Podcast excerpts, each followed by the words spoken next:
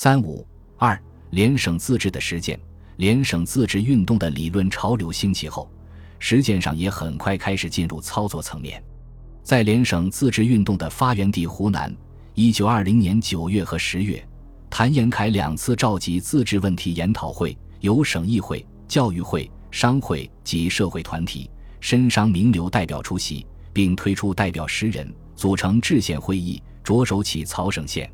然而就在此时，湖南军人中的程前派图谋倒谭雍城，并得到孙中山部署李烈军的支持，他们希望以湘省为根据。并分兵入赣入鄂，实行自治，实际将湖南纳入广州政府的实际管辖范围。程派的举动得到湖南军人中的另一实力派赵恒惕的暗中纵容。谭延闿在程赵两派的逼迫下，不得不宣布还政于民，废除督军，推赵恒惕担任湘军总司令。谭延闿本来还想由自己担任省长，但得不到成赵两派的支持。只能于十一月二十七日黯然离乡赴沪。随后，赵恒惕以实力压抑程派，控制了局势，成为湖南的统治者。为了寻求自身统治的合法性，赵恒惕上任后继续推动自治运动。十二月二十一日，赵恒惕发表通电，重申实行自治的决心，主张先由西南各省树之风声，推而至于全国。认为苟省系自治。则地方有各自发展之能，苟省相连接，即举国有提携并进之道。为今之计，欲顺世界之新潮，解今年之纠纷，舍此机无他途可由。为避免谭延闿时期所谓官绅制宪与公民制宪的纠葛与纷争，赵恒惕决定走专家制宪之路，指令省府定定湖南制定省自治根本法筹备章程。成立制宪筹备处，由省议会议长彭兆黄任主任。制宪程序是：由省府聘请专家学者拟定宪草，再由全省各县推出的绅商代表组成审查委员会审定宪草，通过后交付公民投票表决，最后由省长公布实施。湖南省省县起草委员会的遴选原则是：首重学识经验，无偏无党，超出正朝之外。十三名委员为李建农、王玉祥、王正廷、蒋方震、彭允仪、石陶军、向少轩、陈家勋、黄世恒、董维建、唐德昌、皮宗史、张树声，其中留美者六人，留英者三人，留日者三人，国内大学一人，任职为大学教授者八人，各级议会议员三人，主席为李建农。省县起草委员会委员多为名流学者。对宪政理论多有研究，也都是联省自治的热心鼓吹者。他们从一九二一年三月二十日起，在长沙岳麓书院潜心研讨，历时一月，于四月二十二日完成了《湖南省宪法草案》《湖南省省议会组织法草案》《湖南省省议会选举法草案》《湖南省省长选举法草案》《湖南省法院编制法草案》《湖南省县议会议员选举法草案》等文件草案。湖南省宪法审查会由各县绅商代表共一百五十余人组成，其中大县二人，小县一人，乡省名流熊希龄、邱敖、刘奎一任会长。从一九二一年四月起，省县审查会开始审查宪草等文件，但因种种利害关系，各方意见纷纭，始终无法定案。直到湘军出动援鄂战败后，在吴佩孚大军压境的情况下。为求湖南自保，九月九日，省县审查会通过修改后的宪法草案。十一月上旬，经全省公民投票表决，以一八百一十五万余赞成票对五十七万余否决票的绝对多数通过。一九二年一月一日，湖南省宪法由省长赵恒惕公布施行。湖南省宪法是联省自治运动中各省制宪的范本。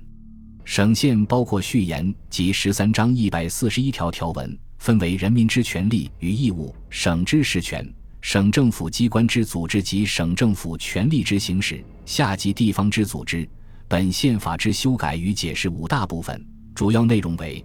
湖南为中华民国之自治省，省自治权属于省民全体，省议会采取一院制，议员名额以人口为比例选举，任期三年。选举人有资格限制，实际有资格者大多为士绅阶层。省议会非经县议会过半数同意，省务院全体附属，全省公民投票过半数同意，不得解散。省长由省议会推举四人，交由全省公民直选产生，任期四年，不得连任。职权为公布法律、发布执行法律的命令，统帅全省军队，管理全省军政，任免文武官吏，可经省议会同意后宣布戒严。省长在未满任前，工作如有失误和叛变行为，可由省议会提议交全民公决，令其退职。省设省务院，设院长一人。由省务员互选，并呈请省长任命，及内务、财政、教育、实业、司法、交涉、军务司司长、省务员，由省议会推举二人，交省长则一任命。省长和省务院行使省行政权，省长命令须经省务院长及主管司长附属方可生效。全省常备军为一万人，军费不得超过预算支出的百分之五十。人民自六岁起有接受四年教育的义务，教育经费至少需占预算支出的百分之三十。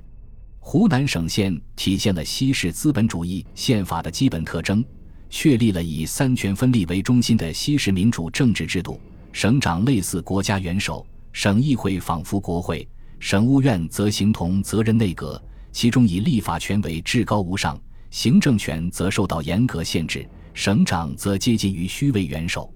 这是以资产阶级和士绅阶层为代表的社会各界不满军阀专制、要求独立发展的愿望在政治上的体现，也表现了信奉西式民主制度的自由主义知识分子对民主政治的向往，在当时条件下具有保障民权、遏制专权的进步意义。湖南省现将人民的政治基本权、经济基本权等以法律形式确定之，人民有选举、罢免。结社、请愿、居住等项自由权利，非依法律不得限制或剥夺。强调民主的全民参与特质。年满二十一岁的男女有选举权，年满二十五岁的男女有被选举权。规定凡重大问题，如省县的修正与法律的复决、省议会的选举与解散、省长的选举与罢免等等，均采投票制，准许公民随时葛书怀抱，享有言论思想自由权。劳动收益权和生存权。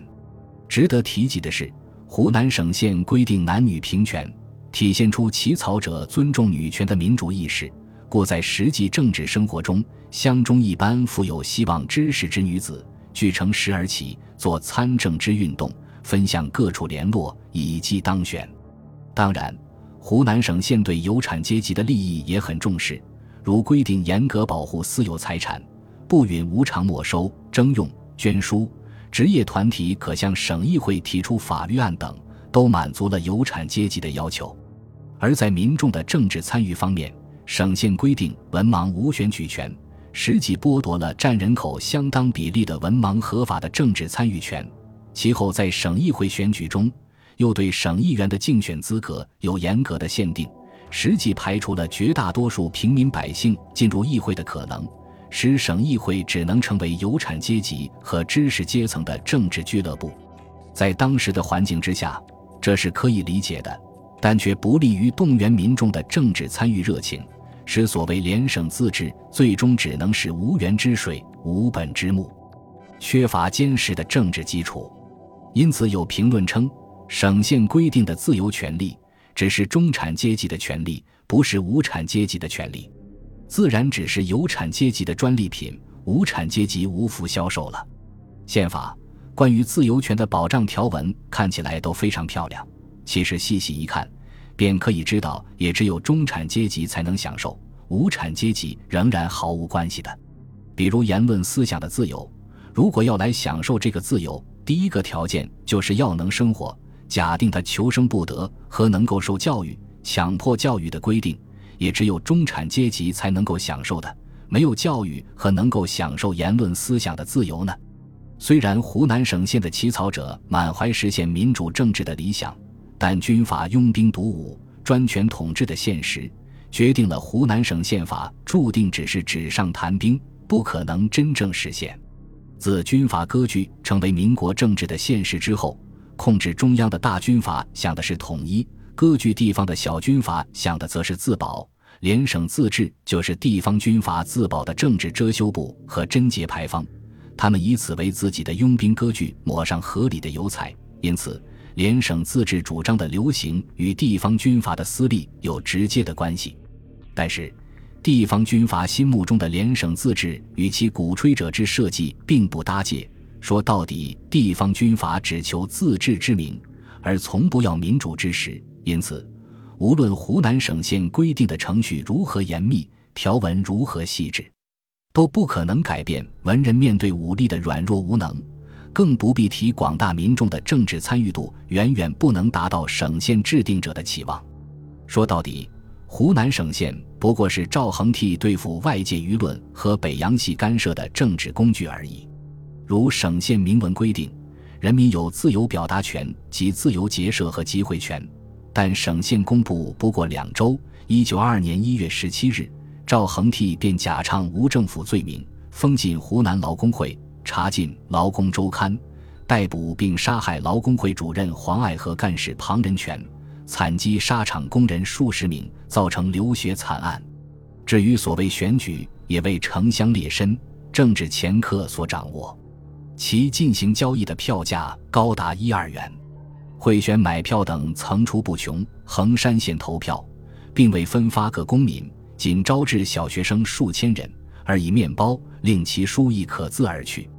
湖南省县的其他条文也多不过是一纸空文，即如省议会与省长的关系，从来都是省长独大，而不必理会省议会的清谈，军费不得超过预算支出百分之三十的规定也是虚文，因此。湖南省县的象征意义远远大于其实际意义。时人论之为，军队干涉行政官事，自征地方钱粮，是为实行省县之最大障碍。本集播放完毕，感谢您的收听，喜欢请订阅加关注，主页有更多精彩内容。